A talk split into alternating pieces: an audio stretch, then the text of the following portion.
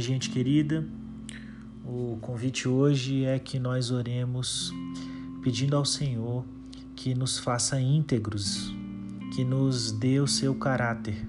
O Senhor Jesus caminhou nos nossos dias e honrou ao Pai com uma dependência do Espírito Santo, com uma obediência a Deus através do Espírito Santo.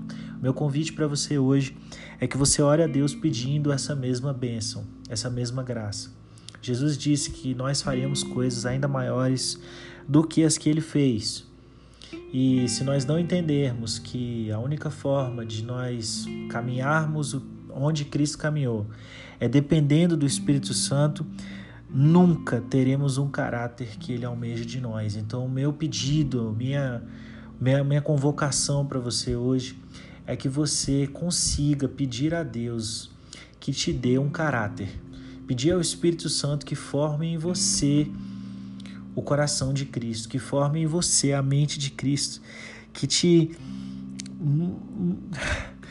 que tire a monstruosidade de você, que tire a sujeira, que lave o seu coração, que lave a sua mente, que te permita mover céus e terra pela honestidade, pela integridade, que ele te ensine a se manter se desviando do mal e que, se for necessário, que você fuja da aparência do mal, mas que ele te dê toda a inspiração da retidão, que Ele te dê a decisão dos retos, que Ele te faça aprumado no fio que, que é Cristo, na, na, no padrão, na régua que é o próprio Senhor Jesus.